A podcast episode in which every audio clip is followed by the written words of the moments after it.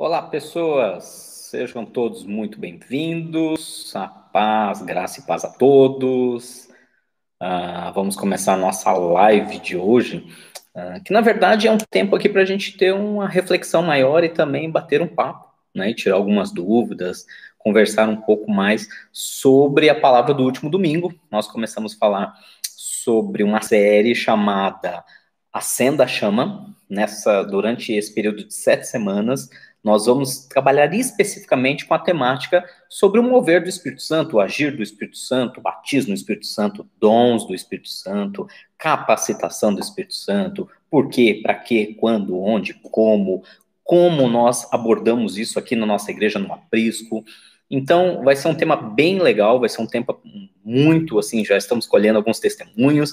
Uh, então, sejam todos muito bem-vindos para o nosso bate-papo. Hoje eu, a ideia da live é fazer um resumão muito rápido do, da pregação do último domingo, que vocês podem encontrar aqui no nosso canal também do YouTube, mas principalmente interagir com cada um de vocês para a gente poder tirar dúvidas, uh, bater um papo, trazer alguma, algum ponto de vista, algum esclarecimento, ou até mesmo alguma direção que Deus está te trazendo, uma nova revelação sobre todas as escrituras. Amém? Então, sejam todos muito bem-vindos, vocês já estão logados aí, Uh, eu não. Eu vou, à medida que vocês vão falando alguma coisa aí pelo chat, eu vou lendo aqui, vou respondendo ao vivo, não dá tempo de eu digitar.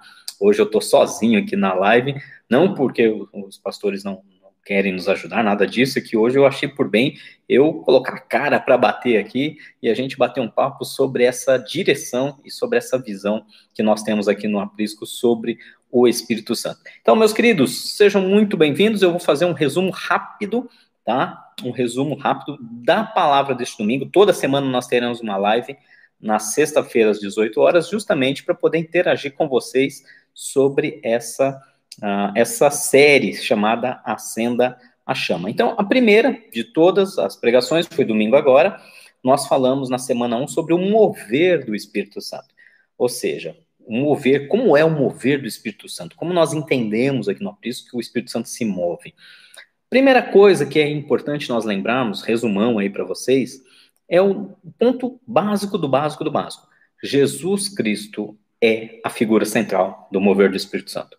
Ou seja, sem ele não haveria vinda do Espírito Santo, sem a obra redentora da cruz, sem o sacrifício que ele pagou, jamais nós teríamos o Espírito Santo atuando hoje na igreja. Então, a primeira coisa que a gente precisa entender é é, isso aí gerou até um pouquinho de curiosidade, polêmica com alguns, e aí eu estou aberto aqui para a gente bater um papo e tirar essas dúvidas, com relação a, a se Jesus era ou não era homem, Deus, como, qual, qual a porcentagem de Jesus que era Deus, qual a porcentagem de Jesus que era homem aqui na Terra. Bom, biblicamente falando, Jesus aqui na Terra foi 100% Deus e 100% homem ao mesmo tempo. Mas existe um detalhe que poucos se atentam, que ele voluntariamente ele abriu mão da característica de Deus dele. Então, quais são as três principais características de Deus que todo estudo teológico vai trazer, que todo cristão sabe disso muito bem, e até não cristão sabe. Deus é onipresente, está em todo lugar ao mesmo tempo, onisciente, Deus sabe todas as coisas e tem todo o conhecimento, sabe até o que você pensa, e onipre... É, eu já falei onipresente? Falei onipresente, onisciente e onipotente. Deus tem todo o poder de fazer tudo o que ele quiser. Então, ele pode abrir os céus, ele pode fazer descer, subir anjos, é, uma montanha ser transportada de lugar. Ele pode fazer o que ele bem entender, porque ele tem poder para isso. A questão é, quando Jesus deixou a sua glória, mesmo sendo Deus, ele se ele abriu mão. Ele é como se tirasse a capa né? Imagina um super-herói que tem uma capa que, que dá a ele aqueles poderes. Então, voluntariamente, ele tirou essa capa e ele veio para estar entre nós aqui na Terra justamente como um homem. Isso você vê lá em Filipenses 2, do 5 ao 8, quando fala que Jesus esvaziou-se de si mesmo, não considerou ser igual a Deus, né? E não se apegou a isso, mas ele esvaziou-se a si mesmo, vindo a ser servo, tornando-se semelhante aos homens. Bom, se Jesus abriu mão da onipresença, onisciência e onipotência de Deus e veio à Terra, como que ele operou tantos milagres? Somente pela ação do Espírito Santo. Então, esse é o ponto um do resumo. Jesus é a figura central da ação do Espírito Santo, ele foi cheio do Espírito Santo, Nós vimos isso lá na palavra de Deus, lá em Marcos 1, do 8 ao 12, do versículo 8 ao versículo 12, quando ele foi batizado nas águas por João Batista, e assim que ele saiu das águas, o céu se abriu e desceu sobre ele na figura de uma pomba o próprio Espírito Santo de Deus, ele foi cheio do Espírito Santo. E ali a própria voz de Deus Pai disse: Esse é meu filho amado, em quem eu me alegro, em quem eu me comprazo. Ah, logo a seguir, o Espírito Santo começou a levar Jesus para o deserto para ser tentado, depois a operar todos aqueles milagres e sinais. Ou seja, Jesus atuou e andou no poder do Espírito Santo. Esse é o ponto 1. Um. O ponto 2 do resumo de hoje é que ah, nós precisamos entender como a igreja, como a igreja, ah, e eu estou falando agora mais especificamente a nossa igreja contemporânea, neste momento, neste século, no Brasil, especialmente né, ao nosso redor, é, como a igreja e, e lida hoje com o mover do Espírito Santo. Nós temos duas vertentes muito, muito uh, excludentes uma da outra, e como eu disse na pregação, nem tudo é branco, nem tudo é preto. No meio disso tem muita camada cinza nessa transição. Mas, se nós pegarmos o branco e o preto, as duas extremidades, nós temos os cessacionistas que acreditam que os dons do Espírito Santo cessaram, eles não estão mais disponíveis hoje, eles eram disponíveis apenas para a igreja primitiva, a igreja de Atos, porque faltava obreiros, porque era o começo da igreja, ela precisava chamar a atenção pelos sinais, pelas maravilhas. Então eles acreditam que o dom de profecia, uh, o dom de revelação, o dom de línguas, todos esses dons cessaram. Na outra extremidade, nós temos os continuistas, que acreditam que todos os dons ainda estão disponíveis e estão aqui à disposição de todos. Nós, particularmente do Aprisco, nós somos continuistas, nós cremos que os dons estão disponíveis, porém, aí foi ah, talvez um pouco da, da polêmica também do domingo, nós tentamos e trabalhamos e oramos e pedimos a graça do Espírito Santo para sermos uma igreja equilibrada. O que isso quer dizer? Que nem valoriza somente os dons, o poder, as manifestações, a ponto de ter infantilidades, a ponto de uh, as pessoas supostamente atuando no poder fazem estripulias para chamar atenção, para mostrar que são cheias, que Deus é com elas. Nós nem vamos nessa linha de extremismos, uh, ou alguns podem até criticar, né? Poxa, mas nós temos as igrejas pentecostais, elas atuam, é tão legal ver o reteté, né? Como o pessoal fala, aquela manifestação de gente rodando, gente falando em línguas para todo lado, e um entrega profecia. Não, nós não somos definitivamente, respeitamos, amamos e apoiamos os nossos irmãos do Reteté, mas literalmente nós não somos uma igreja do Reteté. Nós somos a igreja sim que crê nos dons, que busca viver todos eles, nós somos continuistas, porém sem algumas manifestações que, ao nosso ver, são exageradas e podem não estou aqui criticando nossos irmãos mais pentecostais do que nós, mas que muitas vezes podem estar associados, e eu falo isso pela minha vida, pela minha experiência pessoal, quando eu fluí em todos esses dons dentro de igrejas pentecostais, eu sabia como estava o meu coração, eu sabia como às vezes eu queria chamar a atenção, e aí é fácil, basta você, né, soltar um eis que te digo, falar alto no meio das pessoas, uma rajada de línguas, e, todo, e a toda atenção se volta para você. No final, eu queria a glória de Deus, mas eu voltava para casa todo, né, com o ego todo inflado, dizendo: Olha como Deus me usou, olha como eu profetizei, como trouxe revelação, palavra de sabedoria, olha aquela pessoa que foi curada. Então, o meu ego não tratado se alegrava demais em todas essas coisas. Na outra extremidade, voltando agora para os cessacionistas, uh, eles valorizam, obviamente, e com muita razão também, a, a transformação do ego para que o ego diminua e o caráter de Cristo seja estabelecido, para que Cristo seja formado em nós. Ou seja, eles valorizam a palavra, a escritura como única e soberana, né, sob essa atuação do Espírito Santo, claro, e também a transformação do caráter. Nós valorizamos isso também, por isso que nós tentamos pegar o melhor que há, nós julgamos pegar o melhor que há dos sensacionistas, que é a base bíblica, a escritura, o entendimento, a busca pelo conhecimento, pela sabedoria, o estudo bíblico profundo, uma boa exegese, para que venha a haver uma hermenêutica, né, uma interpretação bíblica correta. E nós buscamos também pegar o que há de melhor é, nos continuistas, nos mais pentecostais, com todos os moveres do Espírito Santo. Então, esse é um resumo. Lembrando que nós temos aqui uma base bíblica desse ponto 2, que o como, como lidar com o mover do Espírito Santo hoje na igreja, e não podemos né, correr para risco de extremos, né? Não podemos correr o risco de trabalhar apenas caráter sem o poder, sem a unção, e também não podemos correr o risco de trabalhar apenas o poder, a unção, sem trabalhar o caráter e o conhecimento, tá? Então, nós temos aqui, por exemplo, Paulo, quando ele fala em 1 Coríntios 2, 4 e 5, que a minha mensagem, a minha pregação não consistiram de palavras persuasivas de sabedoria, mas consistiram de demonstração do poder do Espírito, para que a fé que vocês têm não se baseasse na, se baseasse na sabedoria humana, mas no poder de Deus. Então, está aí também a nossa base para o equilíbrio. Sejam todos muito bem-vindos, pessoal que está mandando boa noite aqui, Vanessa, Fernanda, Marina, Manuela, sejam todos muito bem-vindos. E o terceiro ponto, eu estou fazendo um resumão para quem está chegando agora, dos três pontos principais né, da palavra do domingo, para que a gente possa uh, bater um papo aberto aqui com vocês e vocês possam interagir, mandando perguntas, dúvidas, uh, ou até mesmo, mesmo que não sejam dúvidas, uh, pontos de vista, colocações, para que a gente possa ah, estar equilibradamente aqui falando do agir, do mover de Deus, do Espírito Santo de Deus na nossa igreja. Tá? O terceiro e último ponto é que, assim como ah, Jesus Cristo é a figura central do mover do Espírito Santo, o terceiro ponto nos leva a entender que o Espírito Santo aponta sempre para Jesus Cristo. Então, o terceiro ponto é quais são as finalidades do mover. Para que o mover? Muita gente se pergunta, tá, mas para que dons? Para que esse mover? Para que toda essa, essa manifestação?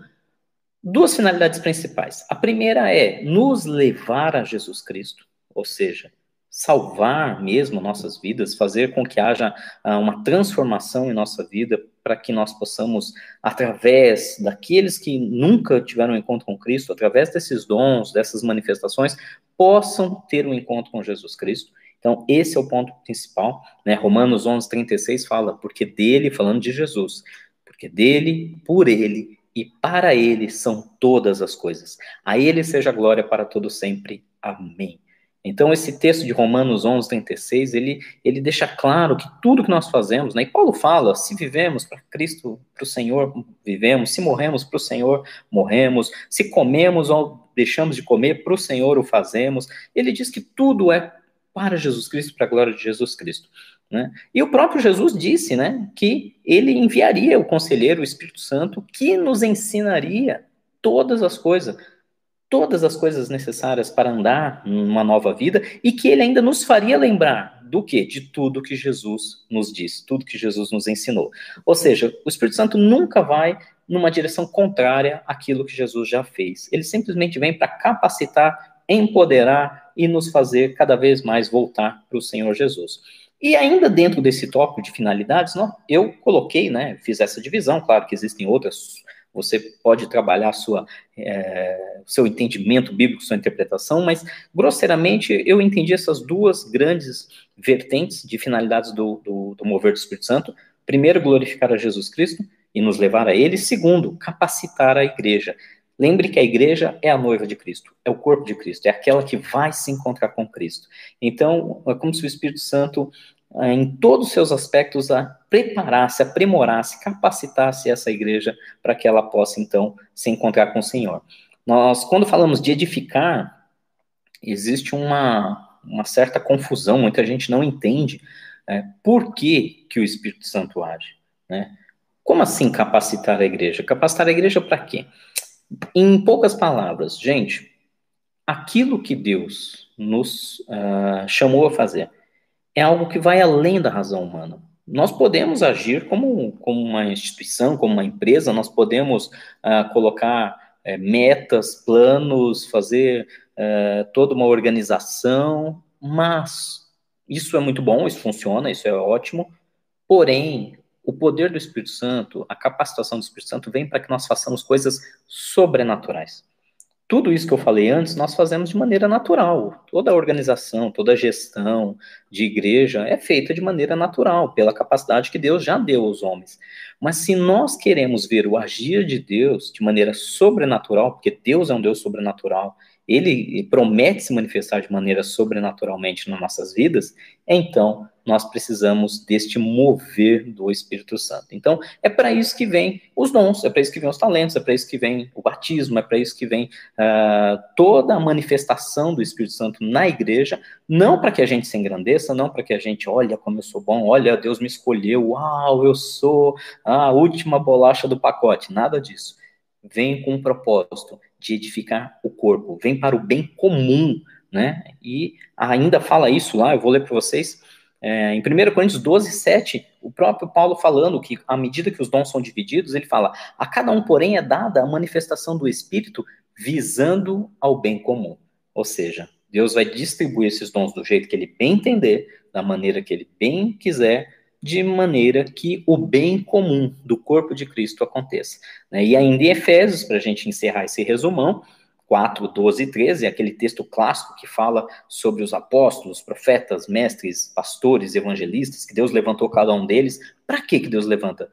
Com o fim de preparar os santos para a obra do ministério, para que o corpo de Cristo seja edificado, até que todos alcancemos a unidade da fé e do conhecimento do Filho de Deus e cheguemos à maturidade, atingindo a medida da plenitude de Cristo. Ou seja, ufa, fiz um resumão rápido aqui né, em 15 minutos de toda a pregação do domingo. E agora eu tô, estou abrindo espaço aqui oficialmente para vocês, enquanto eu vou cumprimentando cada um que está mandando boa noite.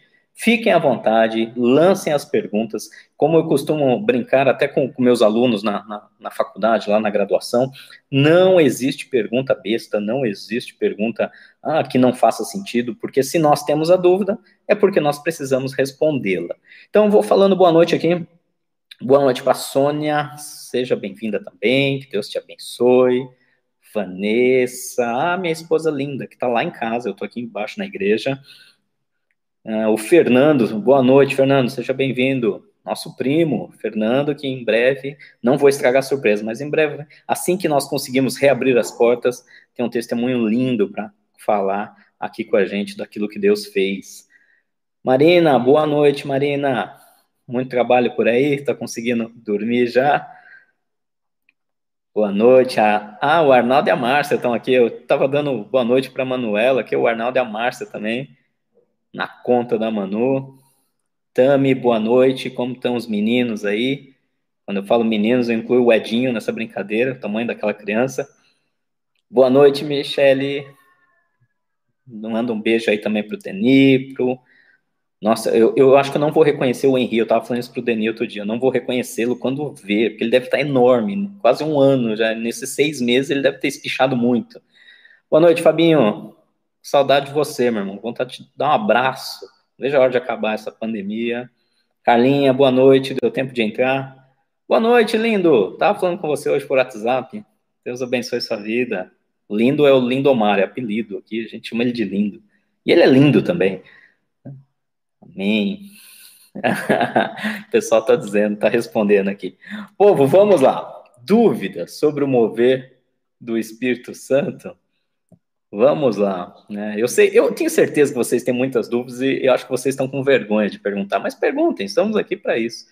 É, eu acho que é, é, legal a gente interagir aqui sobre esse entendimento, até porque, teologicamente falando, existem muitas vertentes. Né? Cada igreja vai ter uma direção, cada igreja vai ter aquilo que Deus quer para ela. E nós aqui, né? Nós, o que, que nós somos? Um pequeno grupo que ama Deus, que foi salvo, transformado por Deus, e nós temos aqui a direção dele para esse lugar, para esse tempo, para esse povo. É, isso é uma coisa importante que às vezes as pessoas não entendem. Falar, uma vez um, um, amigo me perguntou isso durante a faculdade de teologia mesmo. Ele mesmo me perguntou, falou: eu não entendo por que, que há uma variedade tão grande de ministérios, de igrejas, de denominações, é, de visões, de linhas teológicas. Para que tudo isso? Eu, particularmente, acredito que Deus opera na diversidade. Porque se Deus tivesse uma igreja única, e não estou aqui né, é, para tecer nenhum tipo de comentário a outros tipos de religiões, eu sei que nós temos religiões que levam uma linha única de pensamento, uma liderança única, uma única linha teológica. Porém, eu acredito na diversidade. Eu acredito que Deus usa a diversidade porque o ser humano é um ser diversificado. Nós temos pessoas com todos os tipos de estilo, as mais variadas, eh, vamos dizer assim, estruturas familiares, estruturas sociais, estruturas educacionais, e o Espírito Santo vai trabalhar com, por isso que eu costumo usar esse termo, com aquele grupo de pessoas, naquele local, naquele tempo específico, de uma maneira. Então, nós estamos trazendo um pouco de o que o Espírito Santo está falando e trabalhando com o nosso grupo de pessoas nesse local específico, neste tempo. Amém? Vamos lá. Boa noite, Paulinha. Seja bem-vinda também. Vamos lá. Opa, tem uma pergunta muito boa aqui do Lindo. Então é o seguinte: se o Espírito Santo te chama e você não vai, qual a consequência? Uh, eu, eu, vou, eu vou trazer a primeira que eu acredito, que, que é aquela consequência não, não de castigo, mas a primeira consequência que eu acredito, Lindo, de todo o meu coração, porque eu já passei essa experiência, nós já recebemos um chamado de Deus e, e ficamos ali, sabe, postergando, não, não vou, não quero, sabe aquela história de Jonas, né? Eu acredito que a primeira consequência é a sua própria tristeza. Uh, o Espírito Santo de Deus, ele, ele uh, se mover no Espírito, é a maneira mais é, plena que um ser humano pode ter de se sentir completo, de ser preenchido, de saber que a vida dele está com um propósito completamente é, no eixo. Então, o que é a palavra pecado? Que muita gente é, confunde isso, né? Principalmente o não cristão, eles trazem a palavra pecado como algo, ai, tudo é pecado. Sim, literalmente tudo é pecado, porque a palavra pecado significa no grego original errar o alvo. Então, imagina que Deus tem um alvo, tem um plano que a gente chama lá em Romanos 12, 1 e 2, um plano, uma vontade para a sua vida, que ela é boa, agradável e ela é perfeita. Quando nós acertamos o alvo, nós entramos nesse plano bom, agradável e perfeito de Deus para nós, para nossa vida. Quando nós falamos não para esse plano, é, perfeito de Deus, a primeira coisa, a primeira consequência é a nossa própria tristeza, é a nossa própria não satisfação plena, não alegria plena. Então, isso já é um. Eu acho que isso já é um motivo suficiente para não dizer não. Agora, com relação a castigo, eu, Rogério, não acredito. Eu não acredito. Você vê o próprio profeta Jonas, eu acho que vale bem aí a, a, a história dele, né? O profeta Jonas foi chamado para pregar o arrependimento na cidade de Nínive. Ele não quis ir, porque ele sabia que naquela época era muito sério. Uh, ele, ele sabia tanto, tanto, ele tinha uma intimidade com Deus a ponto de saber que Deus ia perdoar aquele povo quando ele pregasse o arrependimento, quando ele pregasse a destruição de Nínive. Só que existia uma regra no Antigo Testamento. Se um profeta profetizasse e dissesse Deus vai destruir essa cidade, aí o povo, o Jonas já imaginou, eles vão se arrepender e Deus não vai destruir essa cidade. Se um profeta dissesse que ia acontecer algo e não acontecesse, o profeta deveria ser apedrejado até a morte, porque ele era um mentiroso. Então, o, um dos receios de Jonas era pregar em Nínive, Deus ficar com compaixão do arrependimento de Nínive, não castigar Nínive e ele morrer apedrejado e ele passar pela, pela, pela alcunha de profeta mentiroso. Né? E aí ele fugiu, vocês conhecem bem a história, ele fugiu para Tarsis, aí veio toda aquela história, o navio joga Jonas no mar, um grande peixe o engole e o libera justamente onde? Na praia de Nínive. Eu não vejo isso como um castigo de Deus. Alguns falam, ah, Deus castigou Jonas. Não, eu vejo que Deus falou: olha, eu vou dar um jeito. Eu amo tanto Jonas, eu amo tanto Nínive, que eu vou dar um jeito de cumprir a minha perfeita vontade na vida dele, nem que eu tenha que usar um grande peixe. Então, esse é um, um pequeno resumo. Espero ter, ter respondido aí a sua pergunta. Amém? Fabinho, é, como que nós, ele pergunta, né? O Fábio Alves pergunta, como não nos enganarmos e sabermos que se de fato estamos sendo movidos pelo Espírito Santo e não enganados pelo inimigo. Mesmo quando vamos fazer algo supostamente correto, como saber se de fato é ele? Fabinho, essa pergunta é fantástica. Por quê? Uh, o discernimento, o discernimento, se nós estamos agindo realmente, recebendo uma direção de Deus, agindo pelo poder de Deus, ou é coisa da nossa cabeça, ou até mesmo, na pior das hipóteses, é coisa maligna, ele é fundamental. Eu não vou mentir para vocês que, que eu, na minha empolgação, quem me conhece sabe um pouco da minha intensidade, uh, na minha empolgação, muitas vezes eu tive planos humanos do Rogério, que eu falei, não, isso, isso é tão bom, isso é tão bom que só pode ter nascido no coração de Deus. E aí eu fui para cima e quebrei a cara. Né? Minha esposa está aqui de, de, prova, ela está ela tá dando risada aqui. Uh, uma delas foi quando a gente começou a construir uma casa, é, e eu falei, não, tá tudo na mão, o terreno tá na mão, o dinheiro tá na mão, tá tudo muito, tava muito fácil demais. E, e só pode ser vontade de Deus. Imagina que Deus não quer abençoar a gente. E eu fui para cima e quebrei a cara de todas as maneiras possíveis. Eu lembro dessa tentativa da, da construção de casa quando a gente ah, ainda morava e tinha plantado uma igreja lá na cidadezinha de Pirapora do Bom Jesus, cidade que eu tenho muito carinho, eu tenho um amor fora de série por eles. Ah, esse, essa, essa essa certeza, muitas vezes, se a gente não parar, não respirar, não abaixar a bola, ir para um tempo de oração, de jejum, para pedir confirmações, muitas vezes a gente põe os pés pelas mãos, sim. A nossa, a nossa vontade humana, na empolgação, vendo que é bom, a gente abraça. E do inimigo, eu acredito que o grande segredo é, é, é a sua comunhão diária com Deus. Se você anda, se você é um cristão que tem comunhão diária lê a Bíblia constantemente, ora diariamente, mantém uma comunhão, uma relação íntima com Deus, é, é, a história da nota verdadeira e da nota falsa, né? Imagina uma, uma nota, uma cédula de 100 reais falsa.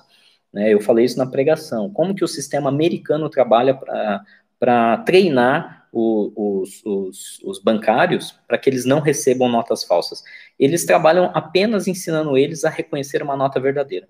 E eles treinam só com notas verdadeiras. Eles ficam meses ali tateando, observando, fazendo tudo o que tem que fazer com uma nota com cédulas verdadeiras. Porque quando chega uma falsa, imediatamente falou, opa, isso aqui, isso aqui não é a verdadeira que eu estou acostumado.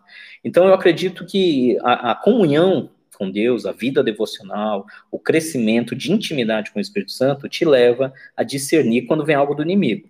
Mas dou essa dica: cuidado com a empolgação humana, né? Que você não colocou na pergunta, mas eu já estou emendando aqui, porque eu já fui vítima da, da, da empolgação e ela é bem perigosa também. Amém? A Vanessa está perguntando aqui, uh, uma pergunta que surgiu ontem nos domos, né, nossos grupos de conexão, que talvez possa ser dúvida de muita gente. Deus pode usar as pessoas que não buscam os dons? Opa, essa pergunta é muito boa. Claro, sempre. Uh, nós vamos ver ao longo dessas semanas que Deus ele vai usar todo aquele que tem o Espírito Santo. E aí é que começam as grandes dúvidas. Existe uma, uma diferença, gente, radical. A Bíblia fala que ninguém pode chamar Jesus Cristo de Senhor se não for pelo Espírito Santo. Ou seja, todo aquele que creu no seu coração e declarou com seus lábios que Jesus é o Senhor da sua vida, essa pessoa tem o Espírito Santo. Ponto final. Isso é bíblico, isso está mais do que comprovado. Se a pessoa tem o Espírito Santo, ela foi salva, ela passou por um novo nascimento. Então ela pode sim, a partir de agora, ser um instrumento nas mãos de Deus maravilhosamente. Qual é a diferença? Então, para que, que eu quero o dom? Para que, que eu quero o batismo no Espírito Santo, o revestimento de poder do Espírito Santo? Para que, que eu quero essa segunda fase? Uh, o, tem, eu acredito que um dos autores da, da nossa de alguns anos atrás, mas que mais escreveu sobre o assunto é o Kennedy Reagan. Kennedy Reagan ele falou muito sobre o Espírito Santo, sobre os dons, sobre várias vertentes sobre isso. E ele faz uma comparação muito interessante. Ele fala: quando você começa uma nova vida, você nasce de novo. E é como se você fosse colocado dentro de uma piscina infantil é até legal ali para se divertir, para se refrescar, mas você não consegue desempenhar o seu melhor, o seu potencial de natação. Para isso, você tem que ir para águas mais fundas, para uma piscina maior de adulto ou até mesmo para águas abertas. E isso vai depender de quão mais você se reveste de poder no Espírito Santo. Então, eu posso ser usado pelo Espírito Santo sem nenhum, sem buscar nenhum, não posso. Porém, é, é nítido, gente. O, se você comparar a, a, o alcance ministerial, a potência ministerial de alguém que busca e é cheio dos dons do Espírito Santo e do poder do Espírito Santo, e de outro que apenas foi salvo, que já tá, apenas, apenas parece que estou menosprezando. Não, não estou. É algo fantástico e é o que importa. Isso importa mais para nós, porque é o que vai nos levar para a eternidade com Jesus. Mas alguém que foi salvo, mas não busca esses dons, a, a diferença ministerial vai ficar muito gritante. Você vai ver, porque ele vai ser muito potencializado. Tá? Então, essa seria a resposta. Vamos ver se eu consigo acompanhar as perguntas aqui. Uh, a Carla está perguntando, a Carlinha está perguntando, uh, Carlinha está perguntando que teve outra pergunta ontem no Domus que queria que nos respondesse. É possível fluir em todos os dons ou em apenas alguns? Como a pessoa vai saber qual dom ela deve buscar? Excelente pergunta também. Sim, é possível fluir em todos. O apóstolo Paulo ele fala isso, né? Ele fala que, olha, é, eu não vocês não precisam buscar. Quando ele está falando com a igreja lá de Corinto, ele fala: não há falta de dom nenhum entre vocês. Ou seja, todos os dons estavam sendo operados ali. Eu conheço muitas pessoas que fluem nos nove dons, que são os tradicionais, né, que nós vemos lá em 1 Coríntios. Se nós formos ver é, o texto de Romanos 12, também vai trazer alguns ali adicionais, mas classicamente falando, pelo, pelos estudos teológicos, nós temos os nove dons do Espírito Santo e várias pessoas fluem nos nove. Fluem nos nove.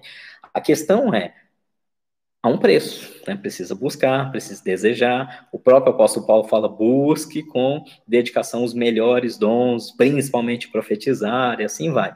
Ah, não vou nem entrar no capítulo 13 de 1 Coríntios, que ele fala: não adianta você fazer nada disso se não tiver amor. Isso é claro, né? Se a gente não viver primeiro o capítulo 13, que é o amor pelas vidas, pelas almas, por Deus, é bobagem a gente trabalhar com o capítulo 12 e querer buscar dons para nossa vaidade, tá? Mas é possível sim fluir em todos, é, não é nada, não é impossível. A questão é, é Deus vai dar? Aí tem outra história, né? Paulo diz para a gente buscar, com dedicação, os melhores dons. E aí, por outro lado, o próprio apóstolo Paulo fala, mas Deus vai distribuir os dons do jeito que ele quer. Então ele vai dar dom de cura para um, dom de línguas para outro, interpretação para outro, variedade, profecia, discernimento de espíritos. Ele dá do jeito que ele quiser. Porém, aí a gente volta lá em Jesus, né? Isso me faz lembrar o texto quando Jesus usa aquela parábola da viúva uh, inoportuna. Lembra da viúva inoportuna e do juiz Inico?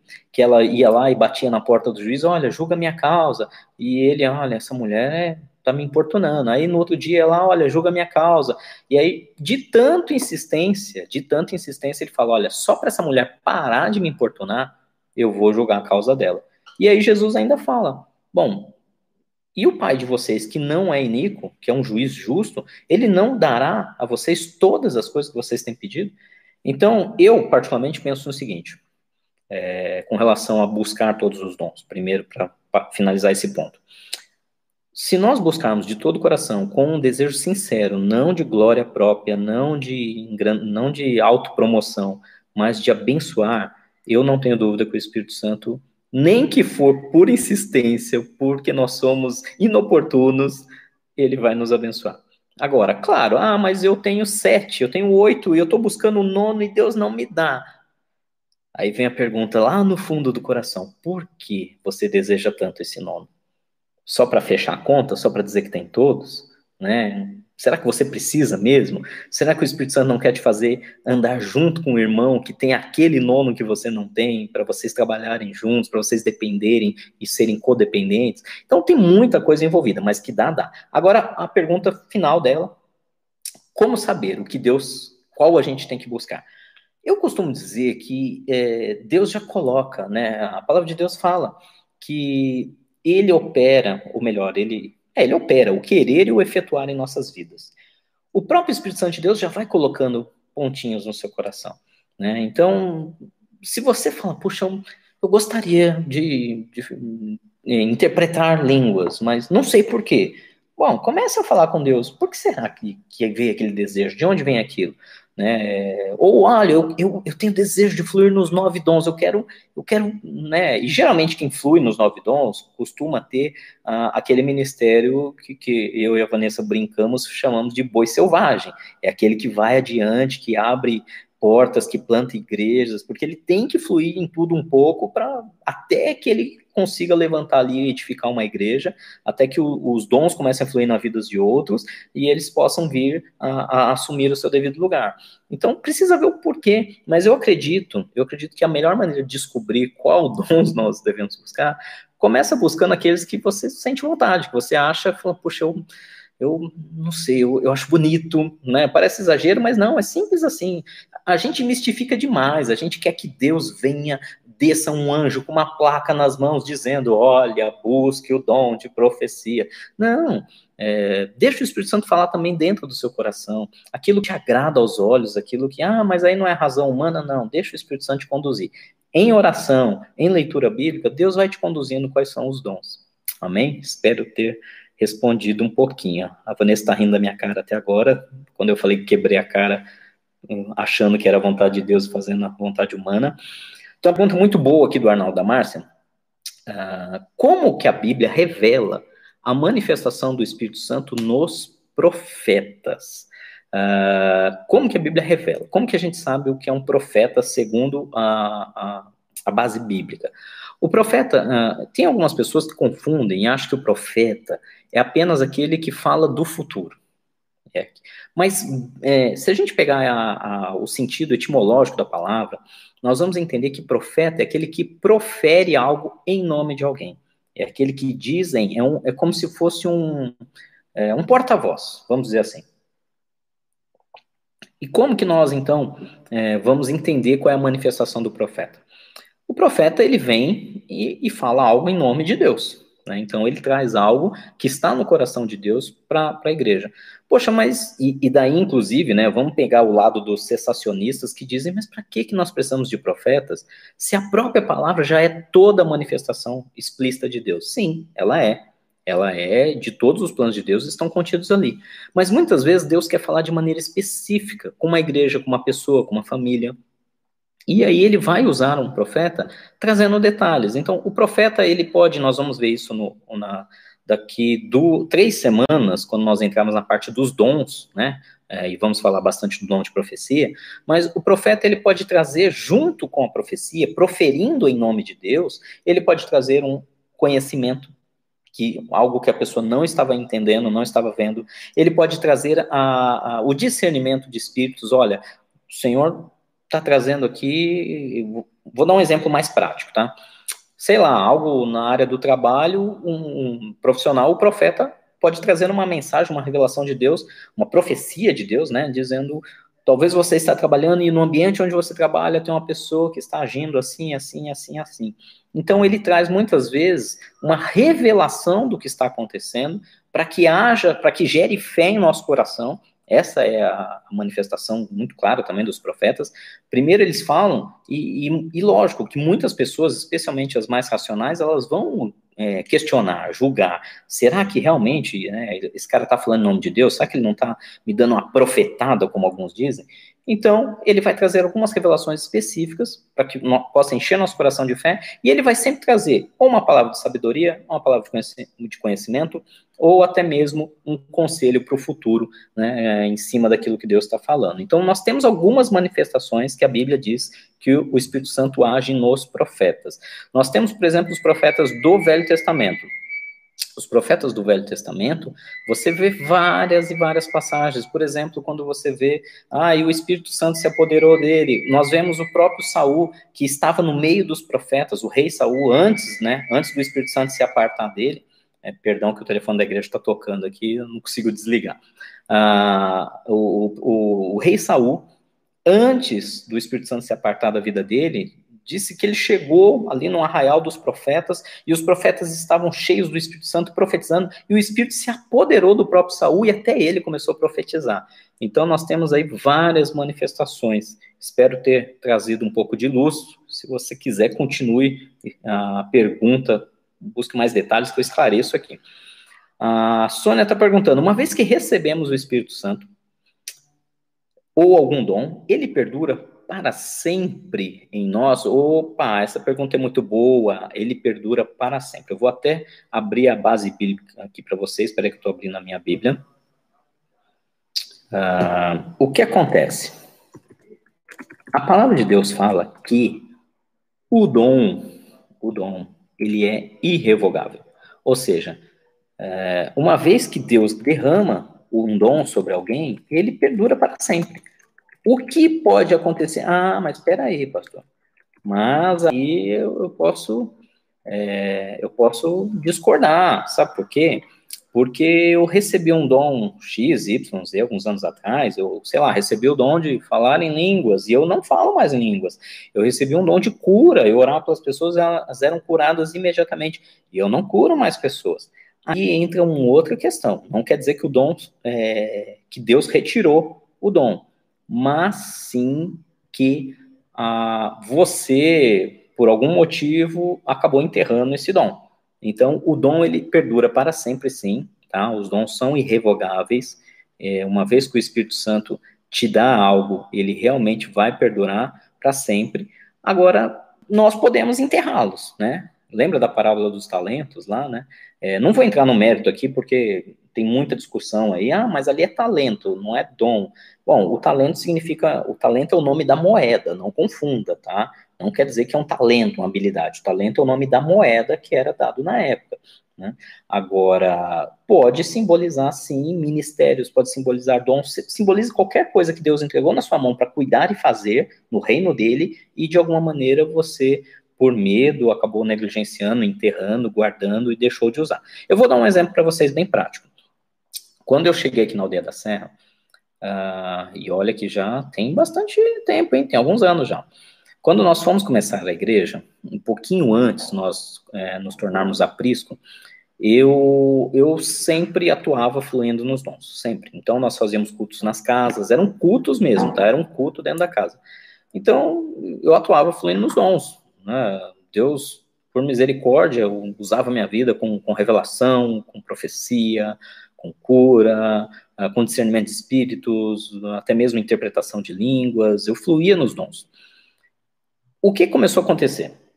Uh, existe um, um, um, perigo muito grande. Primeiro, meu coração não estava tratado o suficiente, então faltava humildade e, e sobrava orgulho. O segundo ponto é que os dons, eles acabam atraindo, né, eles chamam muito atenção. Então, eles atraem muitas pessoas que vêm em busca de um certo, um guru, vamos dizer assim. Então, as pessoas Pessoas que não querem compromisso com Jesus, não querem comprometimento com Deus, não querem uma transformação, não querem aprender a andar com o Espírito Santo e, e agir no Espírito Santo. Elas só querem uma resposta. Gente, o que eu atendia de pessoas, quando terminava o culto, era fila de pessoas pedindo oração. Compro ou não compro, vendo ou não vendo, caso ou não caso, faço ou não faço, vê aí se Deus revela. Então, assim, e, e o Espírito Santo, aquilo foi importante para o começo, para as reuniões antes da gente vir para o templo, quando eram apenas nas casas. Mas quando a gente começou no templo, o Espírito Santo me deu uma ordem muito clara, muito clara. Ele falou: você vai parar imediatamente de atuar nesses dons. E eu não entendi nada. Eu falei: Deus, mas eles são fantásticos, eles são para evangelismo, eles funcionam muito bem. Você vai parar. Porque e aí Deus começou a me explicar o porquê, que existia um um, um, gente, vocês me conhecem, aqui é transparência total, isso vai ficar gravado.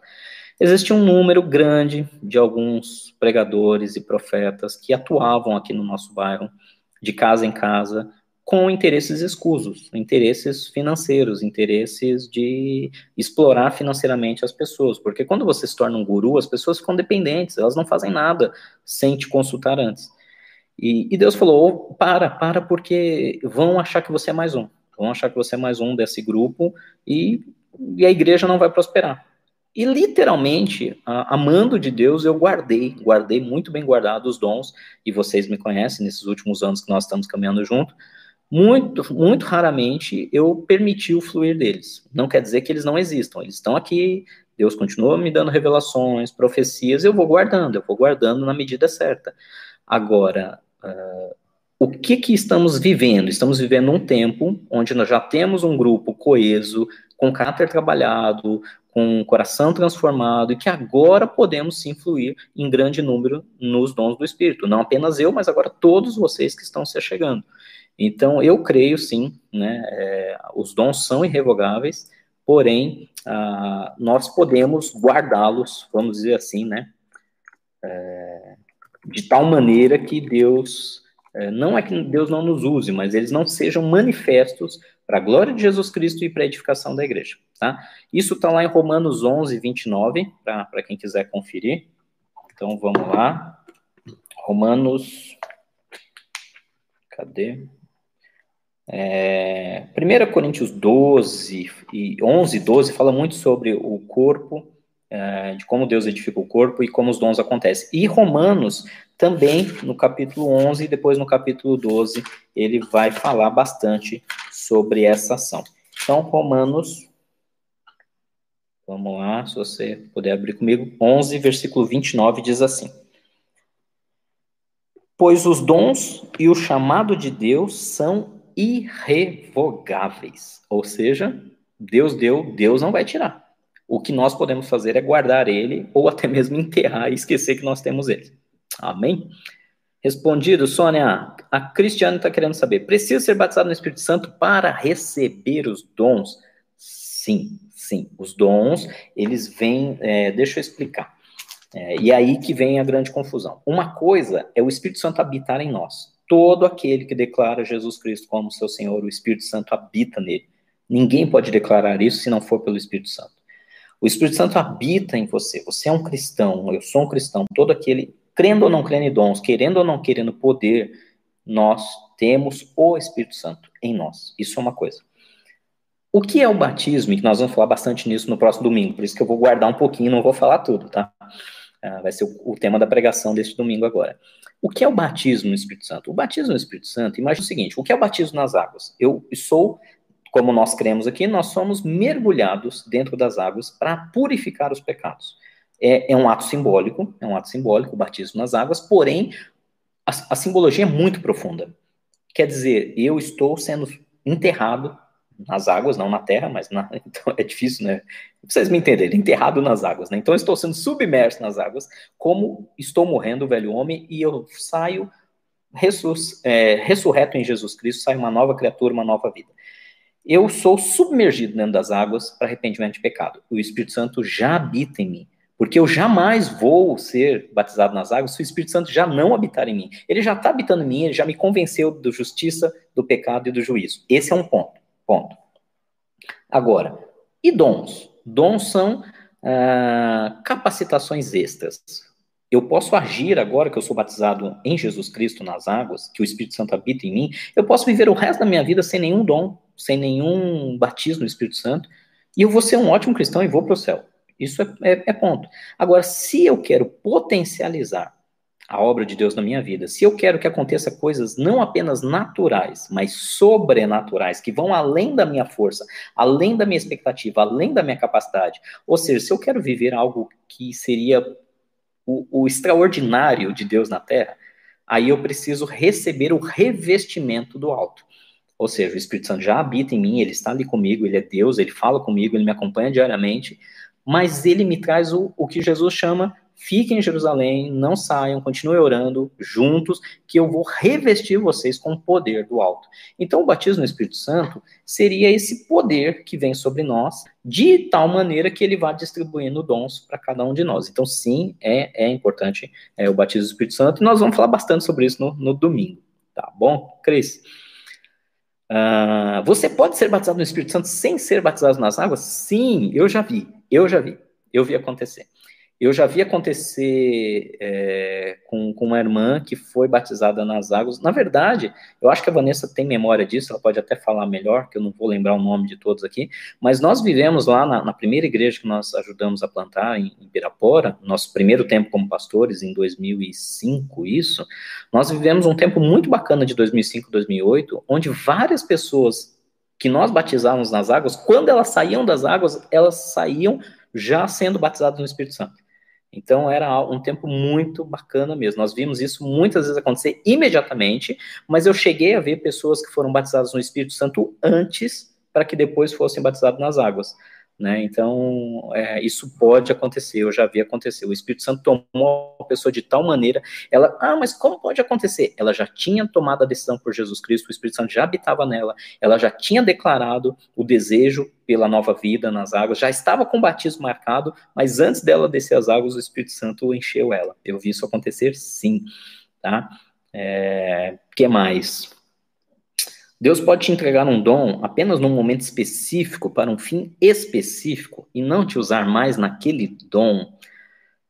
Olha, eu particularmente vou dar minha opinião, tá, gente? Volto a dizer, isso aqui é, é o que nós trabalhamos aqui. É, eu particularmente não acredito. Eu particularmente, eu, Rogério. Eu acredito, assim, se você perguntar, Deus pode? Deus pode. Na sua pergunta, Deus pode fazer isso? Deus pode fazer isso. Eu não acredito que ele tenha interesse. Ah, porque, sabe por quê? Porque o dom, e nós vamos ver cada um deles detalhadamente, eles são feitos para a glória de Jesus Cristo e para a edificação de igreja. Ou a gente pode até inverter a ordem para edificação de igreja para a glória de Jesus Cristo, desde que a igreja se edifique para que Jesus seja glorificado através dela. Eu não consigo é, ver hoje, dentro dos dons que a Bíblia relata, um dom momentâneo. Olha, você recebeu um dom. E aí, talvez é onde surge alguma confusão na mente de alguns. Agora, o que Deus pode fazer é uma manifestação. Vou dar um exemplo.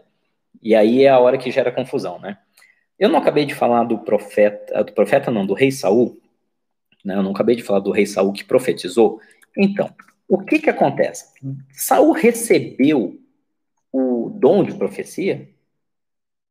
Não, né? Vamos, se vocês estão com a Bíblia aí, vamos comigo lá em 1 Samuel. Eu não acredito que Saul recebeu o dom de profecia, mas ele teve uma manifestação no momento. Então, é, existe uma diferença muito clara que a Bíblia fala entre receber o dom, que é para continuar usando para edificação da igreja, para a glória do Senhor, e existe algo que Deus se manifesta. Deus se manifestou naquele momento através de profecia na vida de Saul. Então, vamos lá, 1 Samuel. Essa pergunta é boa, muito boa. 1 Samuel 10. Acompanha comigo lá. É, quando Saul foi ungido rei, né? Quer ver? 1 Samuel 10. Então, é acompanhando comigo. Ali. O profeta já tinha falado o profeta Samuel já tinha falado para ele no versículo 6, 1 Samuel 10, 6. O Espírito do Senhor se apossará de você, ou seja, o Espírito Santo vai encher ele. E com eles, está falando dos profetas que ele ia encontrar, você profetizará e será um novo homem. Olha que legal. Assim esses sinais se cumprirem, faça o que achar melhor, pois Deus está com você. Vá na minha frente até Gilgal, versículo 8, tal, tal, tal, tal, tal. Aí agora você vê, versículo 10. 1 Samuel 10, 10. Chegando a Gibeá, um grupo vem em sua direção. O Espírito de Deus se apossou dele, de Saul, e ele profetizou no meio deles. Quando os que já conheciam viram-no profetizando com os profetas, perguntaram uns aos outros: O que aconteceu ao filho de Quis? Saul também está entre os profetas? Então, olha que interessante. Uh, Saul, no momento que ele estava indo, né, que ele foi ungido rei, o Espírito Santo se apossou dele e ele profetizou. Ou seja, ele manifestou um dos dons do Espírito Santo. Agora, uma coisa é você ser usado como uma manifestação esporádica. A Bíblia diz que Saul nunca mais profetizou. Até porque o Espírito Santo se apartou dele depois, né? Agora, eu, eu, espero que tenha ficado claro. Uma coisa é você receber o dom e eu continuar trabalhando no dom. O dom é como se fosse uma patente. Gente, imagina o seguinte: eu vou tentar trazer isso para a nossa linguagem aqui. Imagina que você é um militar. Você é um militar. Então você é um militar e você usa, você é um soldado e você usa armamento é, não muito tático, não muito específico. Mesmo que você vá para uma força de elite, tal, tal, tal, é, você tem um, um, limite, né? Então vamos supor que você pode usar revólveres, pode usar escopetas, mas não pode usar fuzil. Não sei, tô, tô, não entendo muito do militarismo, mas eu acredito que tem alguma coisa a ver. À medida que você sobe de patente, você vira um cabo, um sargento, um, um oficial, um tenente, você, você muda a autorização do tipo de armamento que você pode utilizar. Então, é, imagina o seguinte, que num momento específico, Deus deu aquela arma para Saul, né? E falou, é, você pode usar isso agora. Então foi uma manifestação do Espírito Santo na vida dele. Agora, outra coisa é, você está habilitado, você cresceu na carreira, você tem uma patente maior espiritual e agora essa arma fica sempre com você e você pode usar quando você quiser. Então, isso seria a diferença entre um dom e a manifestação do Espírito Santo. Tranquilo? Espero ter respondido. Vamos lá. Ah, a própria Vanessa está comentando aqui, né, que tem gente que já falava em língua dentro das águas mesmo, né, enquanto a gente estava batizando. Foi um tempo muito gostoso mesmo. A Priscila está perguntando aqui: quem é batizado no Espírito Santo necessariamente fala em línguas? Olha, Priscila, essa, essa é a grande dúvida. Essa é a grande dúvida. Por quê? Uh, alguns autores, alguns autores vão dizer o seguinte: bom, o batismo no Espírito Santo ele vem como um, uma capacitação de Deus extra, trazendo poder e manifestando dons. Ou seja, qualquer um dos nove dons que a Bíblia relata em 1 Coríntios 12, que você manifesta, é um sinal que você foi batizado no Espírito Santo. Agora, outros, a linha mais pentecostal vai dizer que a única forma de ter certeza que você foi batizado no Espírito Santo é se você fala em línguas. O que nós cremos aqui de todo o nosso coração, baseado. Os dois textos bíblicos tão, são idênticos. Os dois textos bíblicos nos dão a ideia para interpretar do jeito que a gente quer. Tá? Eu posso crer que se Atos fala que todos que foram batizados no Espírito Santo falaram em novas línguas, eles, eles tiram dali né, uma derivação dizendo, bom, se todos que foram batizados no Espírito Santo falaram em novas línguas, então é uma manifestação clara. Ou seja, precisa ser assim. Por outro lado, nós temos dons, outros oito dons, além do falar em línguas, que se manifestam na vida das pessoas. Então eu vou dizer o que nós cremos aqui de todo o coração, tá? O que eu creio? Falar em línguas é prova que eu fui batizado no Espírito Santo? Sim, isso é inegável, porque é um dos nove dons do Espírito Santo que está se manifestando. Agora, eu não falo em línguas, mas Deus me dá revelação, Deus me dá profecia, Deus me dá discernimento de espíritos, Deus me usa com, com, com, com dom de cura. E olhe que dom de cura não é a mesma coisa que orar por alguém ser curado. Eu posso orar por alguém ser curado sem eu ter o dom de cura, porque Deus quer curar aquela vida. Agora, o dom de cura, gente, dom é sempre uma porção sobrenatural, é uma porção além daquilo que, que nós temos.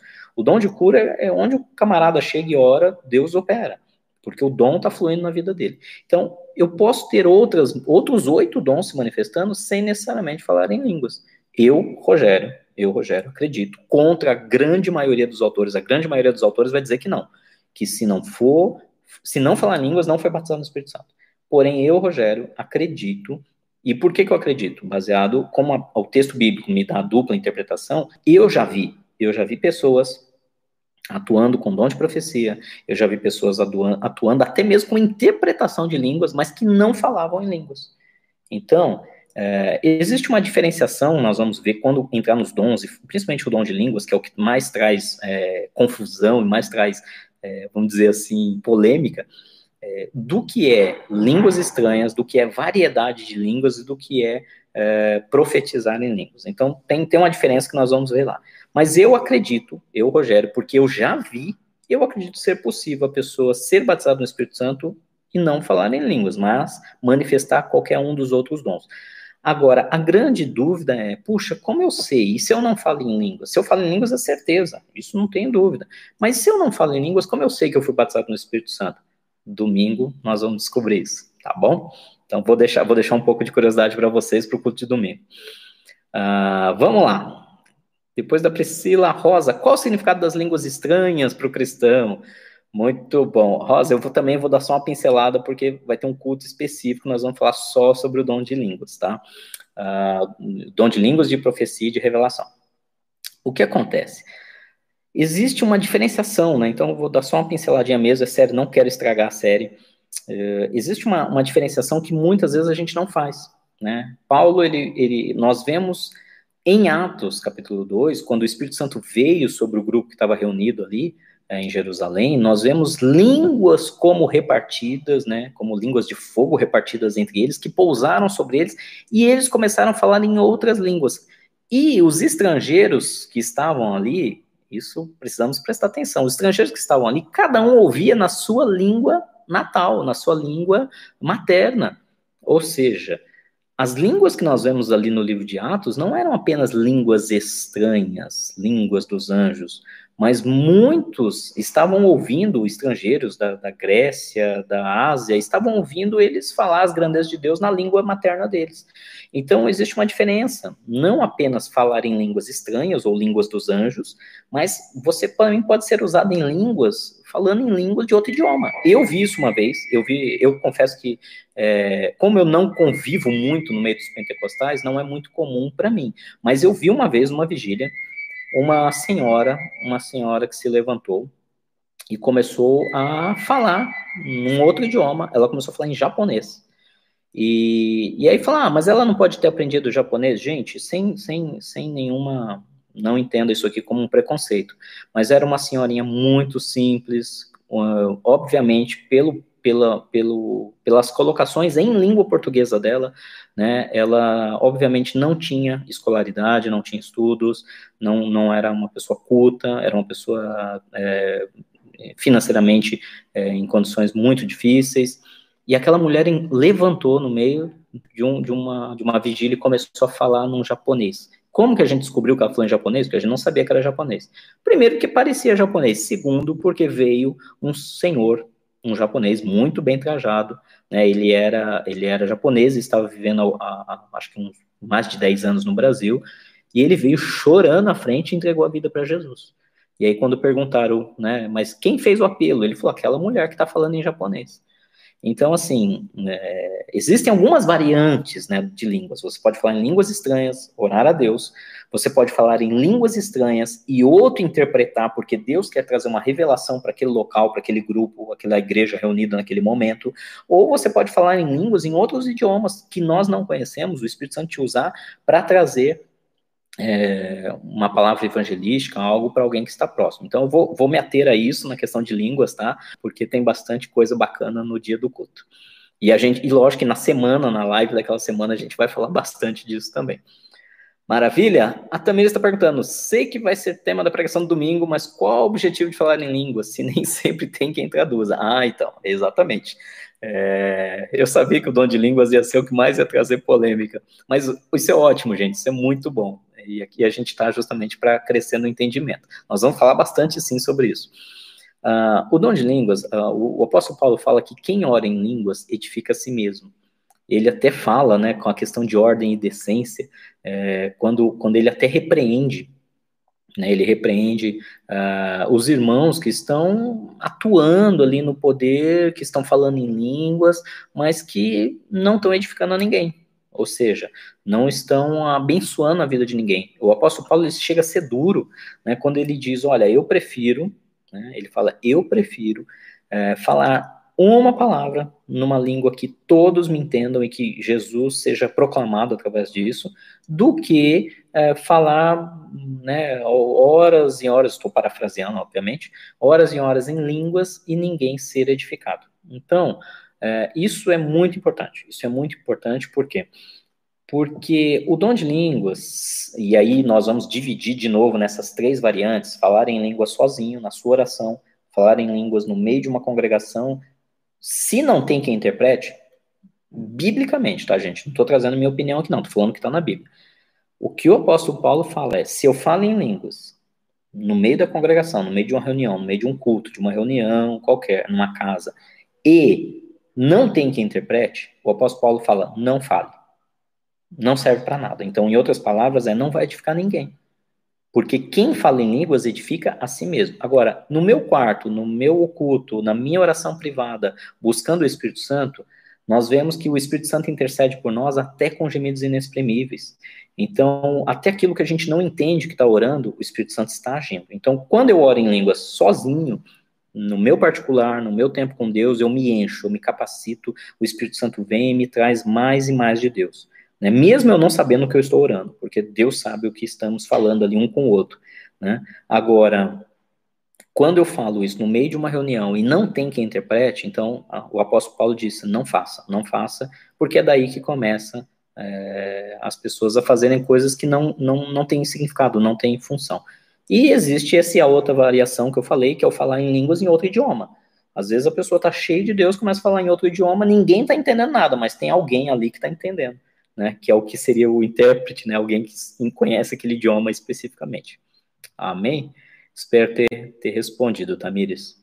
É, tô, estou, tô resumindo, tá, gente? É sério, porque se eu não resumir, eu estrago toda a surpresa. Surpresa não, mas todo o, a, a nossa série, todo o acompanhamento crescendo dia a dia em cada um desses entendimentos. Tá bom? É, a Tami falando, eu mesma nunca, agora que eu vi, né? Ela falando, eu mesma nunca tive interpretação do que eu falei. Exatamente. Então, é, é porque esse tempo, essa, essa, aquilo que você estava orando em línguas, não era para ninguém, era para você. Mas eu não entendo, não importa. O Espírito Santo está usando a sua própria vida para te auto. É como se fosse um sistema autossustentável. O Espírito Santo te usa em, em, línguas estranhas, você não entende, mas com isso ele te capacita. Ele vai te enchendo, tá? Uh, o Lindomar está perguntando: o Espírito Santo está sempre ao nosso lado e o sobrenatural acontece. Amém, amém. Isso é fato. Só o fato do Espírito Santo habitar em nós, gente, é, isso é, eu achei legal ele colocar, porque às vezes as pessoas confundem, né? Quando eu falo sobrenatural, eu estou falando aquelas coisas que gritam aos olhos. Né? Vou dar um exemplo muito bom. Ele acabou de dizer uma, a maior verdade. Se o Espírito Santo está ao nosso lado, o sobrenatural acontece. Isso é fato. Uh, o fato do Espírito Santo habitar em nós já é algo sobrenatural, já é algo além da lógica humana. O fato do Espírito Santo estar agindo e nos salvar e nos conduzir a Cristo já é sobrenatural. É que existe uma diferença. Lembra quando Jesus chegou é, diante de um paralítico e que desceram um paralítico né, do telhado e ele virou e falou: Filho, seus pecados estão perdoados. E a multidão ficou revoltada, os fariseus estavam ali, ficaram revoltados. Ali o milagre foi fenomenal.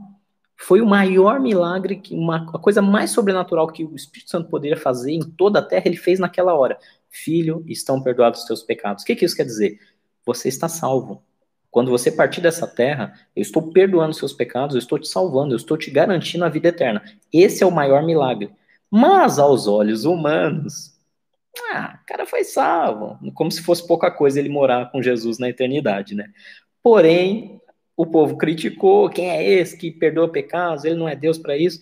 Aí Jesus perguntou: o que é mais difícil? Dizer, perdoados estão os seus pecados, ou levanta e anda? Para que vocês saibam que o Filho do Homem foi levantado na terra com poder e autoridade, e eu te digo: pega a sua, sua cama, levanta e anda. O homem foi curado, o aleijado levantou e saiu andando. Aí a Bíblia diz que toda a multidão glorificou a Deus. Ou seja, o povo, muitas vezes o incrédulo, ele só vai glorificar a Deus quando ele vê algo que a mente dele literalmente buga, que a mente dele entra em colapso, fala, não, mas esse cara é aleijado, como que ele está andando? Então, esse, é desse sobrenatural que eu estou dizendo, tá? Não me interpretem mal. A salvação é sobrenatural mas aquilo que, que, que grita aos olhos, que é contra a lógica da, das leis da física, isso é esse tipo de sobrenatural que eu estou dizendo que o Espírito Santo quer nos usar também. Amém? Ah, Michele está dizendo aqui muito sabiamente: ninguém vai perder a live do dom de línguas, ninguém mesmo. muito bom. A Tamir está dizendo que entendeu aqui. Não mesmo, me. A Vanessa confirma isso. Paz, Cristina, seja bem-vinda. Muito bom. Olha que legal, a Rosa mesmo está dizendo, eu hoje não falo as mesmas línguas que fui batizado. Verdade, Rosa, muito interessante esse comentário. Muito mesmo, porque é, eu lembro, eu lembro como foi quando eu fui batizado no Espírito Santo. E, e eu fiquei vários dias, vários dias que eu tinha dificuldade, dificuldade de me expressar em português. E você falou algo que eu trouxe à minha memória agora, e era algo muito estranho, porque parecia, não sei, é, eu não sei, é difícil para mim descrever porque eu não conheço, mas alguns amigos, né, que estavam ao redor falaram, nossa, isso aí parece algum tipo de língua, é, realmente, alguma língua é, é, antecessora ao latim, alguma coisa assim, era muito estranho, era bem diferente mesmo. Engraçado, é bom, bom comentário isso. É claro que, que à medida que o Espírito Santo pode te capacitar num momento, ou às vezes até te dar um idioma extinto num momento e depois você continuar falando em línguas dos anjos, né? Muito bom. Pessoal, é isso. Nós estamos já com uma hora e oito minutos de live. Eu deixo aberto aqui para vocês. Vocês têm mais perguntas sobre o mover do Espírito Santo, uh, essa diferença dentro das igrejas, é, como nos aproximarmos desse mover, por que ele tem que apontar para Jesus, é, finalidade, né, que sempre tem que ser para a glória de Jesus. Gente, de todo o coração, se o mover, o dom, ele, ele te leva a ficar um pouquinho orgulhoso, é, a gente precisa rever nosso coração, a gente precisa voltar para 1 Coríntios 11, trabalhar, oh, perdão, 1 Coríntios 13, trabalhar a motivação do amor, a gente precisa voltar para os textos base, onde porque dele, por ele, para ele, falando de Jesus são todas as coisas, porque realmente, fluindo os dons, por, por, por orgulho, por vaidade, é, eu estou sendo muito transparente com vocês, não tenho medo de falar, isso aqui vai ficar registrado, eu já atuei muito nos dons por pura vaidade humana, e aí Deus permite. Gente, deixa eu contar uma história engraçada para vocês. Engraçada não, é trágica, né? Mas é real. É, certa vez nós estávamos evangelizando na rua, ali na região do Butantã, na região do Corifeu de Azevedo Marques.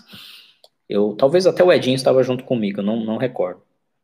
A gente estava levando é, cobertores, moradores de rua, né? Era um, um tempo, né? Isso, estou falando aí de uns sei lá, uns 20 anos atrás, faz tempo, hein? E de repente, um dos moradores de rua que, que a gente entregou algo para ele, ele. Eu perguntei, posso orar por você? Ele falou, claro, pode orar por mim. Aí eu orei por ele. Quando eu terminei, ele perguntou, e eu, posso orar por você? Aí você fica assim, né? Jesus, né? Imagina, morador de rua, né? Como assim posso orar por você? Aí ele percebeu a cara que eu fiz do tipo, hum, fiquei na dúvida, né? Aquela, é, a gente vinha de uma época muito legalista, né? Então, ai, não sei que espírito tá atuando nesse cara, não sei não, né? Aí ele percebeu a minha, né? A minha feição assim de que, puxa, meu, e agora, né? Esse cara começou a me entregar um recado de Deus, de Deus, uma profecia. Eu, eu, eu te afirmo de todo o coração que ela veio de Deus, né? Primeiro ele trouxe uma revelação né, para que, eu, que aquecesse meu coração, eu visse que não era é, maligno e nem humano, que só Deus podia, poderia saber aquilo que estava acontecendo, porque foi uma coisa que eu nem expressei em oração, era coisa que estava aqui dentro, só eu e Deus sabíamos. E na sequência ele me entregou uma, uma profecia. A minha cabeça entrou em colapso. Né? Imagina, 20 anos atrás, eu jovem, fluindo no Espírito Santo, fluindo em todos os dons e tal. Pô, Deus usou um morador de rua, para me entregar uma revelação e uma profecia. Eu fiquei, eu fui para casa sem entender nada, nada, nada, nada, nada. Hoje é muito fácil para mim entender isso. Primeiro que os dons são irrevogáveis, né?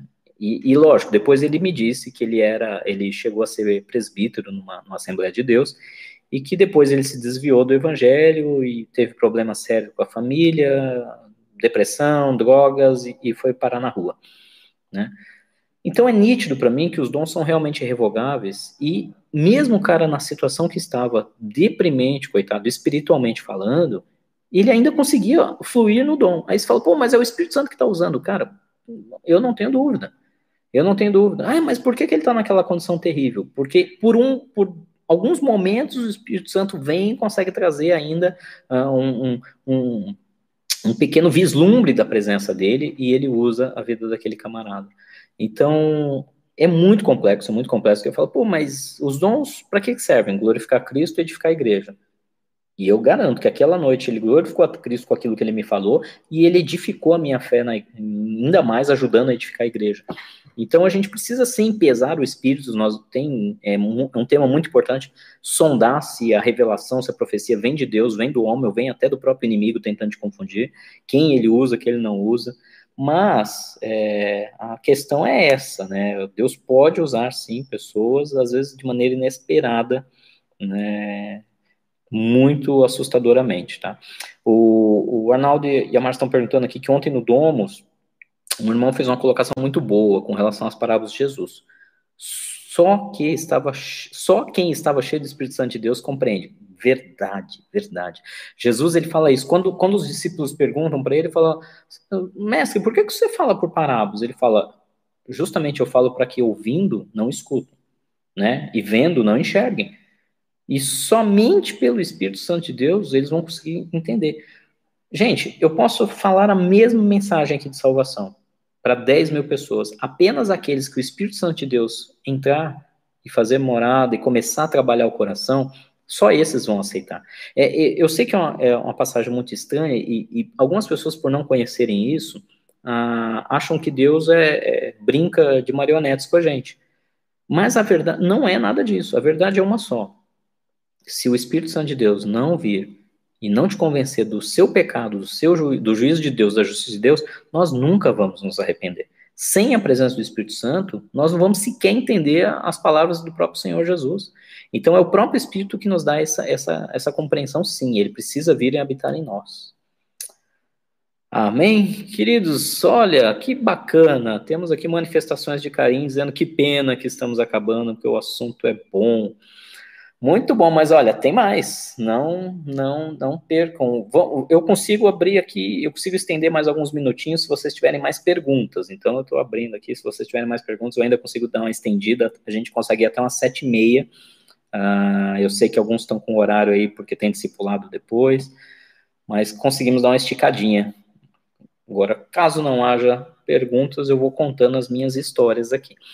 Uh, eu estava falando de, dessa questão do morador de rua, né, que, que foi usado pelo Espírito Santo de Deus, para mostrar como é, o, o, fluir do Espírito, fala, poxa, mas não é muito estranho isso, Rogério, que está falando? É muito estranho.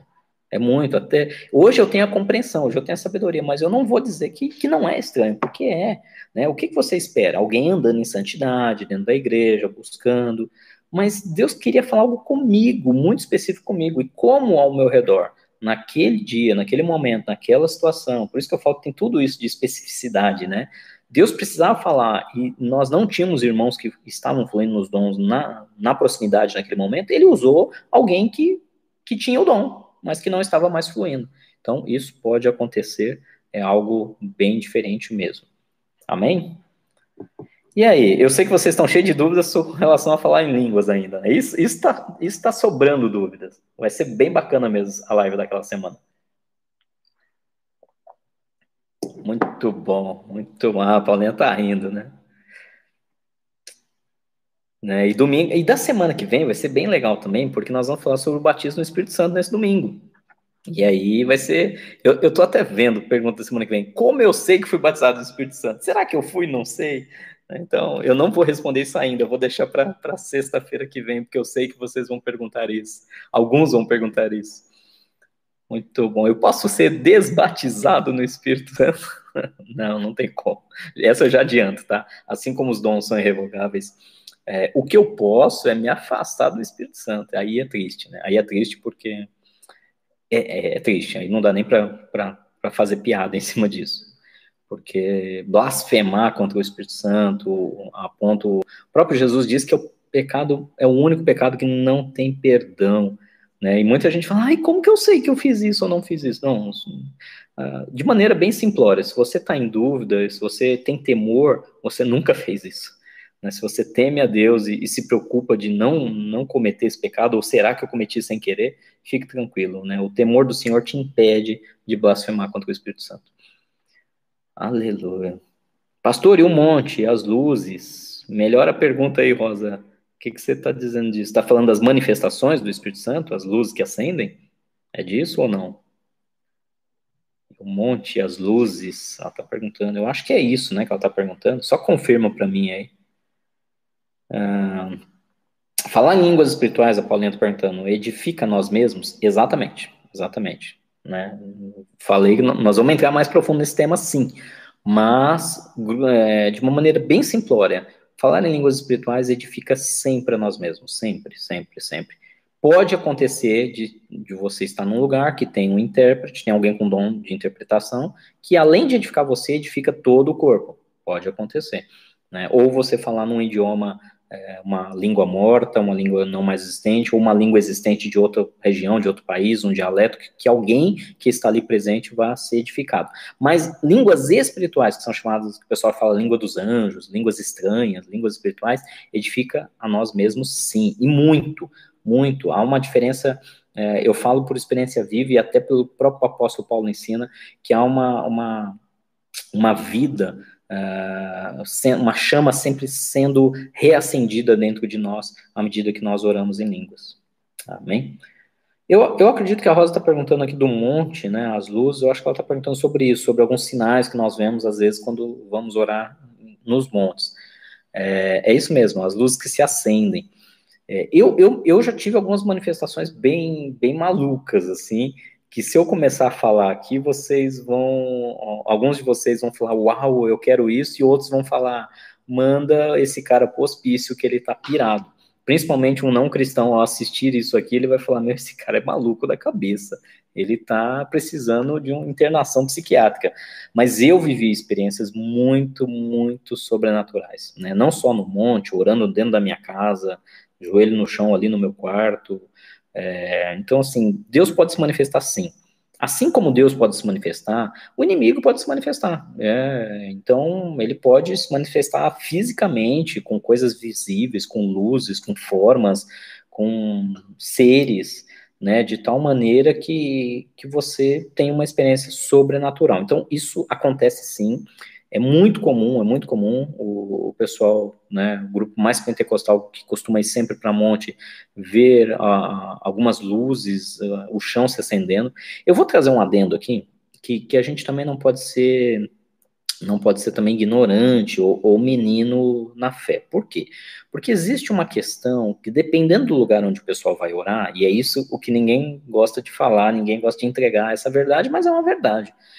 E tem que ser dita. Existem alguns lugares, região de mata fechada, de clima é, mais úmido, é, principalmente assim florestas um pouco mais fechadas, né, e, e com, com bastante umidade por causa disso, que cresce um tipo de fungo muito específico em alguns gravetos no chão. Eles gostam de crescer como se fosse um limo.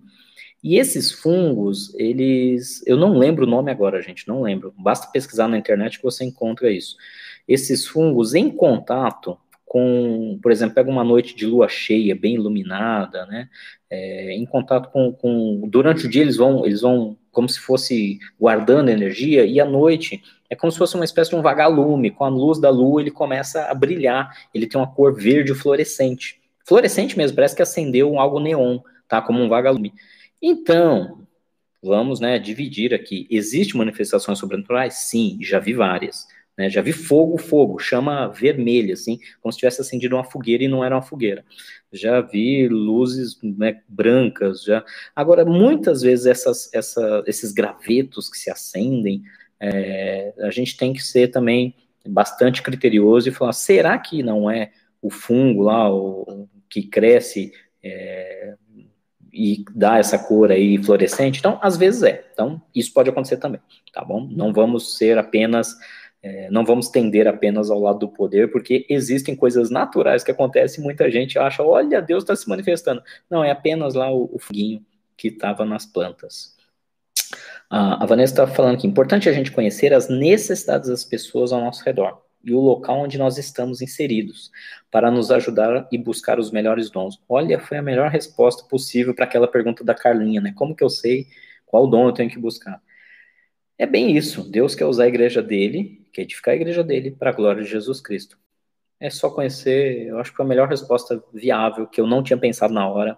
Deus quer usar a igreja naquele grupo, naquele tempo, naquele local. Então é só conhecer o que está ao redor, buscar esse discernimento do Espírito Santo. Deus vai dirigir na busca dos melhores dons. Amém? E aí, queridos, é isso por hoje? Vamos encerrar por aqui? Eu quero ler com vocês aqui Tô ficando com a, com a boca seca já de tanto falar aqui.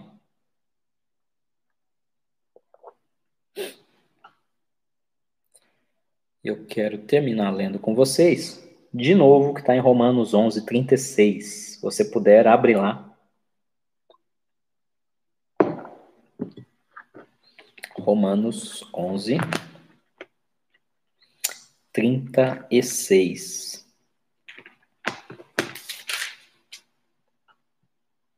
Para a gente encerrar. É, eu, eu encerro trazendo essa questão da motivação.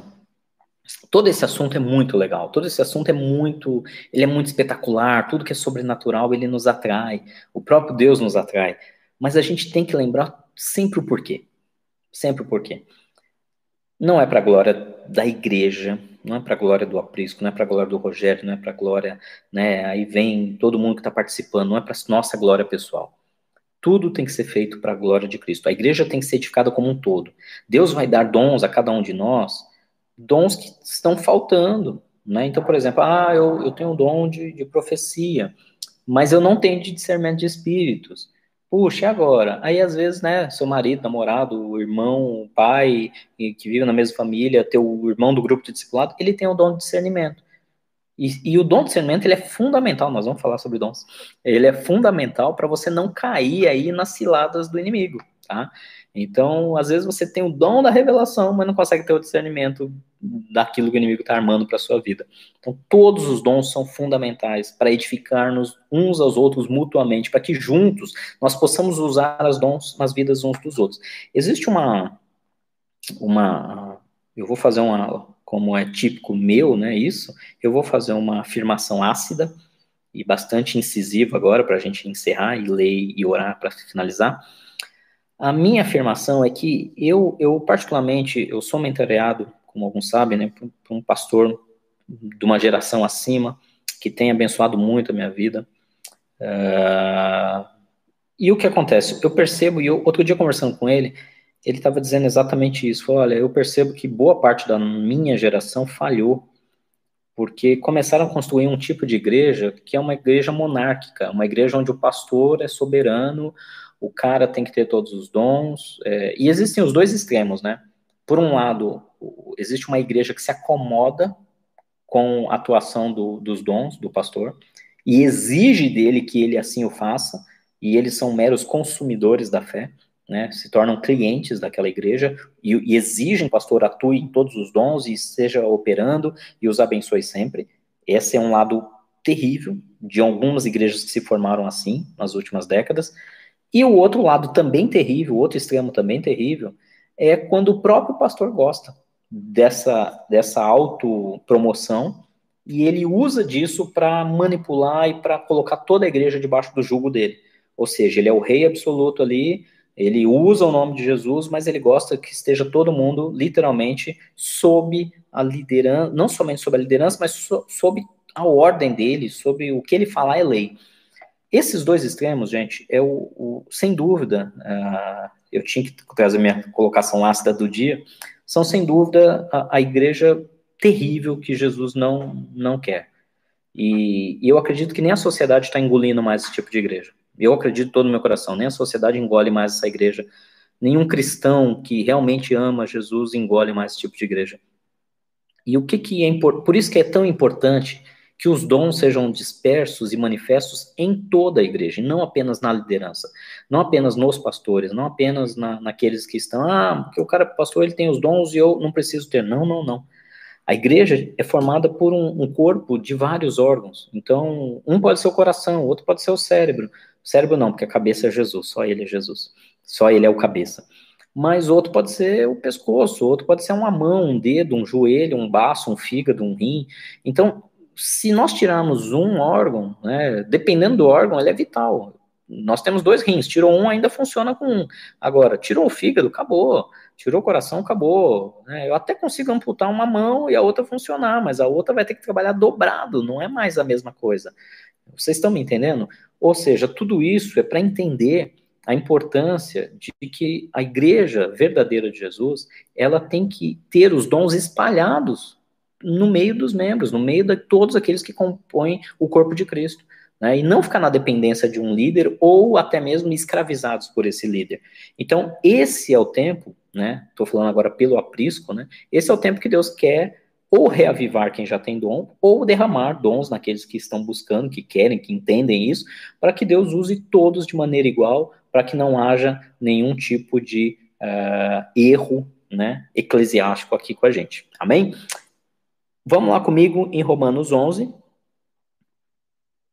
Você abriu lá? Romanos 11, 36, para a gente nunca esquecer o porquê dos dons. Romanos 11, 36 vai falar assim: Pois dele, por ele e para ele são todas as coisas. A ele seja a glória para sempre. Amém. Está falando do próprio Senhor Jesus Cristo, amém? Ou seja, todos os dons, toda manifestação, tudo que o Espírito Santo vai fazer, tudo que está por vir, o crescimento que está chegando na nossa igreja, tanto espiritual quanto físico e numérico, tudo que está para acontecer tem que ser para a glória única e exclusiva de Jesus Cristo. Traz alegria para nós, né? É para nossa alegria também, mas a glória é toda dele e nós temos que focar nisso. Amém? Queridos, foi um prazer estar com vocês hoje. Foi muito bom mesmo. Espero que tenham gostado também. Domingo falaremos sobre o batismo do Espírito Santo. Acompanhe os devocionais, não deixem de. Vocês estão recebendo diariamente os devocionais logo pela manhã. É, então, tire um tempinho, leia com carinho, medite nos versículos. Meditar é diferente de ler, é o ler, reler, reler e aquilo começar a fazer sentido. Bom, como que isso se aplica à minha vida? Então, gaste um tempinho, o devocional é curto, o devocional diário. Espero que todos vocês estejam aí firmes e fortes no nosso jejum também, de pães e café nessa semana. Uh, Segunda-feira começamos um outro diferente. Vai preparando o coração aí. Não existe resultado sem sacrifício. No reino espiritual, Jesus já falou: o reino dos céus é tomado à força, por esforço. Então, vamos jejuar, vamos orar, vamos meditar nos devocionais específicos sobre uh, o mover do Espírito Santo. E eu tenho certeza que Deus vai acender a chama em nossos corações. Amém? Eu quero orar para a gente encerrar. Pai, nós te agradecemos nessa noite. Reconhecemos que tudo que está acontecendo é o seu tempo, é a sua vontade em nossas vidas e é um privilégio, Deus, fazer parte desse mover nesse lugar, nessa hora, com esses irmãos. É uma honra, Senhor, poder te servir. Esse é o privilégio maior que qualquer ser humano pode experimentar, é sentir o teu fluir, sentir o teu espírito usando as nossas vidas para abençoar o outro. Quando nós deixamos de lado o nosso eu, quando o Senhor nos invade, quando o Senhor abençoa outras vidas, essa alegria é indescritível, Pai. Por isso que ela se cumpra em nós. Nós te agradecemos nessa noite por esse tempo, esse tempo tão gostoso aqui, compartilhando e conversando com meus irmãos. Que o Senhor os encha do Espírito Santo, que o Senhor os derrame dom sobre a vida deles, que o Senhor os use com poder e glória, sempre para a glória de Jesus Cristo e para a edificação do seu corpo aqui na terra, para a salvação de vidas aqui neste lugar. Em nome do Pai, do Filho e do Espírito Santo de Deus. Amém e amém. Queridos, foi um grande prazer estar com vocês. Um beijo enorme. Nos vemos no domingo, se Deus permitir. Deus abençoe. Fiquem em paz. Glória a Deus.